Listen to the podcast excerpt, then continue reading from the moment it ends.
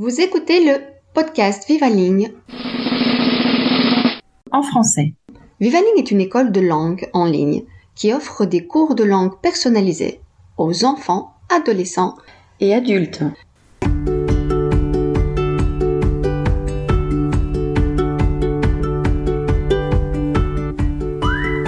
Bonjour et bienvenue aux auditeurs du tout nouveau podcast Vivaling en français.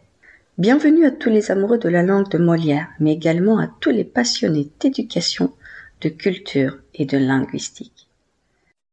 Dès le mois prochain, nous commencerons à aborder nos sujets de prédilection, le français et l'éducation aux langues.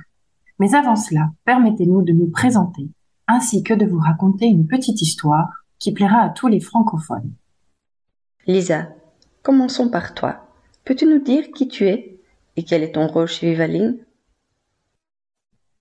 depuis près de cinq ans, j'ai la chance de collaborer au sein de deux services chez Vivaling, le service pédagogique et le service commercial. Auprès de l'équipe pédagogique, je travaille sur la mise en valeur du curriculum et de la pédagogie Vivaling, aux événements communautaires, à la coordination de projets pédagogiques de groupe comme nos stages intensifs. Avec l'équipe commerciale, j'écris pour le blog et pour les newsletters, en mettant à profit toutes les merveilleuses connaissances que j'acquiers durant mes collaborations avec nos didacticiens pour nos élèves qui, tout comme nous, sont passionnés de linguistique et d'apprentissage. Et toi, Alexia, quel est ton rôle chez Vivaling? J'ai d'abord étudié le commerce extérieur, mais après un stage en Australie, j'ai réalisé que le travail du bureau n'était pas pour moi. J'ai alors étudié la pédagogie et la didactique des langues étrangères à la Haute École normale de Liège. Et pour finir, la littérature et langue française ici à Athènes, où je vis actuellement. Et oui, j'ai quitté la pluie pour vivre au soleil. J'ai enseigné le français à l'Institut français de Crèce pendant dix ans et désormais je travaille pour Vivaling depuis 2019. J'adore enseigner le français pour Vivaling. Avec deux profils si différents et complémentaires, je pense qu'il est temps de présenter à nos auditeurs notre programme d'écoute. Lisa, parle-nous de tes sujets de prédilection. Je vais vous parler d'éducation en général et de linguistique en particulier. La façon dont notre cerveau fonctionne est passionnante. La neurolinguistique est un domaine de recherche scientifique captivant où les études permettent une avancée formidable dans la pédagogie liée aux langues. Vous l'aurez compris, nous allons parler de neurosciences évidemment, mais aussi de multilinguisme, de techniques d'apprentissage. Ce podcast ne se limitera pas seulement aux élèves, il s'adressera également aux professeurs. L'enseignement des langues et la pédagogie en général feront partie de nos explorations. Vivaling a développé une approche originale et qui a prouvé son efficacité. Il est temps de partager ce savoir avec le plus grand nombre. Et toi, Alexia, où nous emmènes-tu? Moi, je vous emmène dans un monde plus culturel, avec des thèmes comme l'expatriation des Français ou le cinéma, ainsi que des sujets linguistiques comme comment est née la langue française ou l'argot français. Et pourquoi pas commencer dès aujourd'hui avec une petite énigme à résoudre.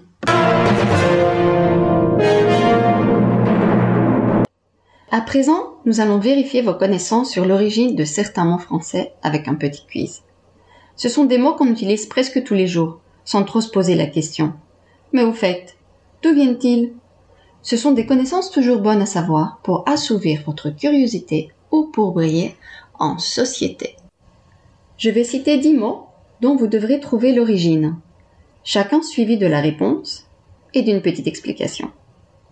Les solutions possibles sont les suivantes d'origine latine, grecque, anglaise, arabe, turque, espagnole, germanique, celtique. 1. Yaourt. D'origine turque.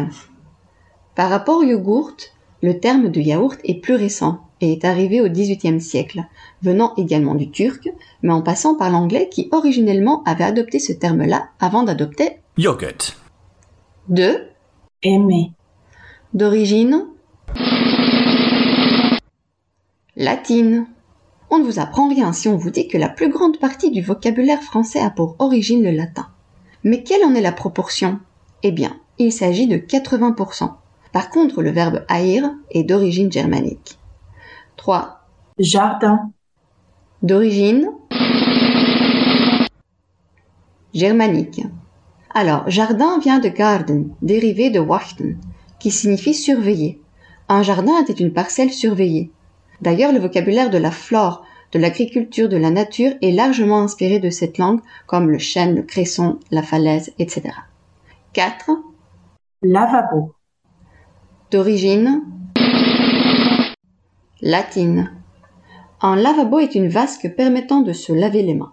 Ce mot est issu du latin, lavabo étant la première personne du singulier du verbe latin lavare au futur de l'indicatif. Il est employé à l'origine et encore maintenant dans la liturgie chrétienne pour désigner le moment de la messe où le prêtre se lave les mains, ainsi que le récipient utilisé à cet effet. L'usage du terme s'est ensuite étendu à des dispositifs à usage domestique. 5. Rythme. D'origine grec. On pourrait croire que ce mot vient de l'anglais, de l'italien ou de l'espagnol, comme cette chanson que vous connaissez sans doute. ritmo de la noche. Il n'en est pas.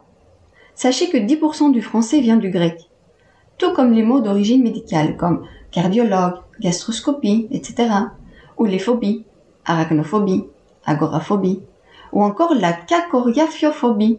Savez-vous de quelle peur il s'agit? Il faut être très fort pour le trouver. Il s'agit de la peur de l'échec, d'échouer. 6. Tomate. D'origine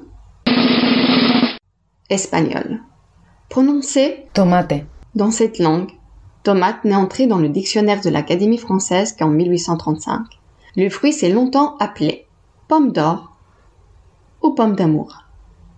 7. Déodorant. D'origine anglaise. L'emprunt à la langue de Shakespeare n'est plus approuvé. Il s'agit ni plus ni moins d'une francisation partielle de deodorant, 8. Magasin. D'origine arabe. L'origine de ce nom masculin remonte au XIVe siècle, de l'italien, Magazzino, lui-même emprunté à l'arabe, signifie dépôt, bureau. Abricots, jupes, bougies, café, sucre sont également issus de l'arabe. Selon le lexicographe Roland Lafitte, environ 400 à 800 mots d'origine arabe seraient couramment utilisés en français. 9. Bibliothèque. D'origine grecque. Le français l'a d'abord emprunté au latin, bibliotheca, qui lui-même l'a emprunté au grec, bibliotheki, de vivleon, livre, et theki, lieu de dépôt. Autrefois, au lieu de bibliothèque, on disait librairie. La librairie du roi Charles V. 10. Et pour finir, notre fameux 80. qui donne du fil à retordre aux apprenants de la langue française. D'origine celtique. Les pays celtiques de l'époque correspondent aujourd'hui à l'Écosse, l'Irlande, le pays de Galles et la Bretagne. Pour la petite histoire, jusqu'au Moyen Âge, le système de comptage est vicésimal, c'est-à-dire qu'il est basé sur les 20. 20 parce qu'il correspond au nombre de doigts de main et de pieds dont le corps humain dispose. Ainsi, les contemporains de cette époque comptent par paquet de 20. Seul 80 est demeuré dans notre langue. Je vous félicite si vous avez pu trouver la majorité des origines. Ce sujet vous intéressait? Alors n'oubliez pas de liker, cliquer sur j'aime et d'écouter notre prochain podcast. À bientôt Merci d'avoir écouté notre podcast Vivaling en français.